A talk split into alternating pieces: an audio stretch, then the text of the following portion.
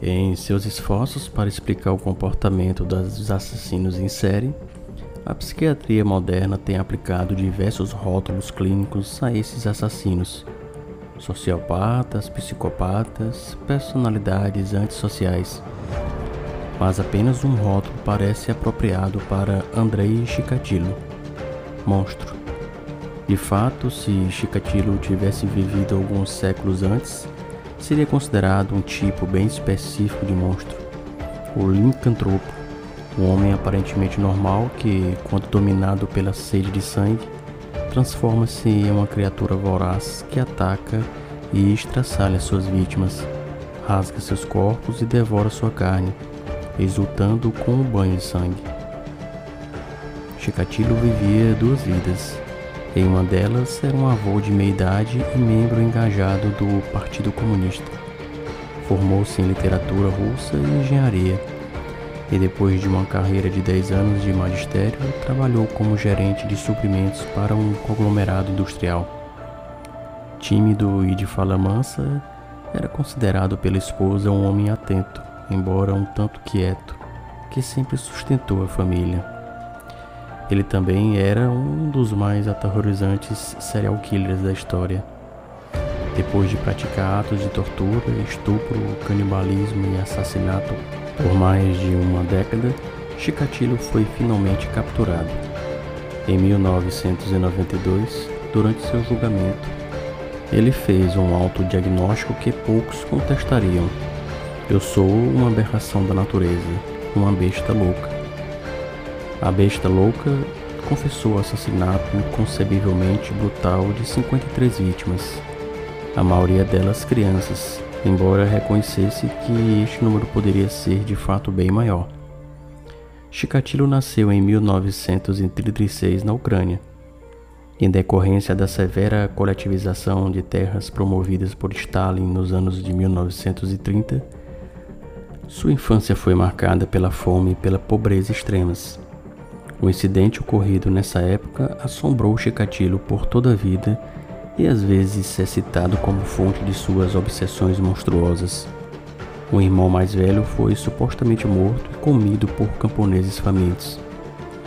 Um menino introvertido e severamente tímido, cujas maneiras afeminadas faziam dele um alvo constante de chacota por parte de seus colegas de escola, Chikatilo tornou-se um adolescente confuso e obsessivo. Ter relações sexuais com mulheres revelou-se difícil e ele se convenceu de que era impotente. Casou-se em 1963, mas foi incapaz de consumar o casamento por algum tempo. O estripador russo nunca se viu como alguém sexualmente normal. Nunca tive relações sexuais com a mulher e não tinha nenhum conceito de vida sexual.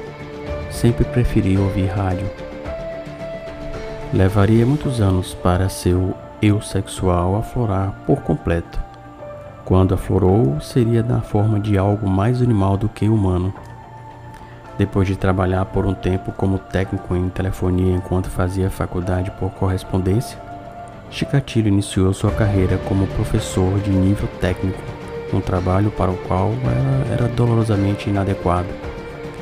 Sua timidez patológica fazia com que fosse impossível disciplinar os alunos, que o tratavam com assintosa zombaria. Colegas também o consideravam esquisito e retraído. Mas o futuro açougueiro de Rostov tinha suas próprias razões para investir na carreira pedagógica. Nessa altura, ele tinha descoberto sua atração pervertida por crianças. Não demorou muito até que começasse a molestá-las. Por fim, foi expulso de sua função como supervisor do dormitório estudantil depois de tentar praticar sexo oral com um garoto adormecido. Ele passou de pedofilia para assassinato em 1978. Nessa altura, já contava 42 anos, um assassino sexual de floração tardia, uma vez que a maioria deles começa a se dedicar à sua atividade mortal na adolescência ou na casa dos 20 anos.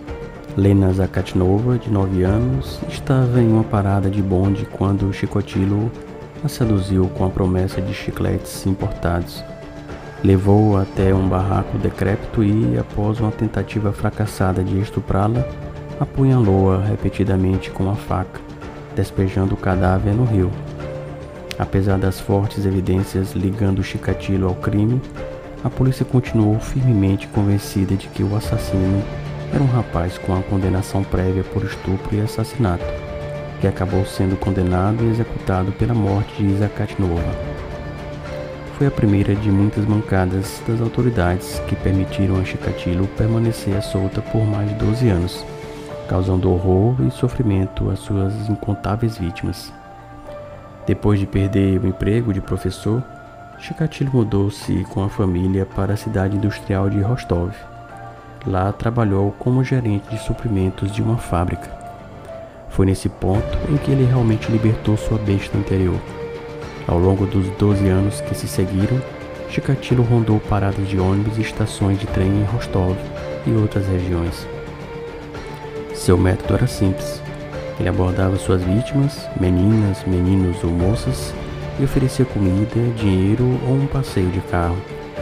Então, como uma criatura sinistra saída de um conto de fadas, levava sua presa incauta para a floresta, onde se operaria uma terrível metamorfose.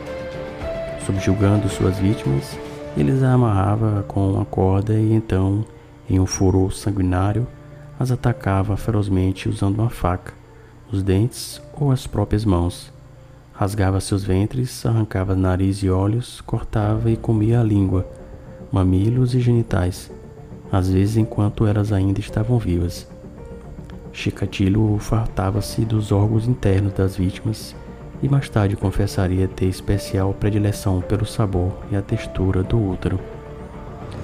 Como o dogma soviético insistia que o assassinato em série era um produto do capitalismo decadente, algo que nunca poderia existir em um Estado comunista, os assassinatos nunca foram divulgados na imprensa, deixando a população desprevenida ainda mais vulnerável às ações destrutivas do monstro. Em diversas ocasiões, Chikatilo caiu sob a suspeita da polícia, mas foi dispensado todas as vezes por falta de provas concretas. Em 1984, foi preso sob acusação de roubo mas liberado depois de apenas três meses de prisão. No decurso de algumas semanas, ele assassinou mais oito vítimas.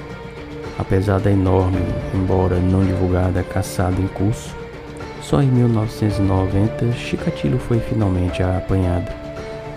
Ao ser julgado em 1992, ele foi mantido dentro de uma jaula para sua própria segurança.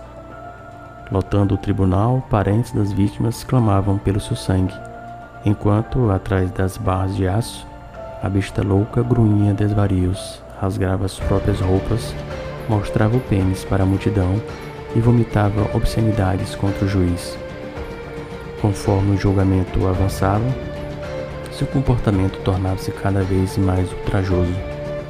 Em dado momento, declarou que estava grávido e lactando e acusou os guardas de golpeá-lo de forma deliberada no abdômen com o intuito de machucar seu bebê. Se seu comportamento selvagem e bizarro era, como algumas pessoas pensavam, uma tentativa calculada de se provar louco, a tática falhou. Em 14 de fevereiro de 1994, depois de seu pedido de clemência ser rejeitado pelo presidente Boris Yeltsin, Chikatilo foi levado para o pátio da prisão e executado com um tiro na base do crânio.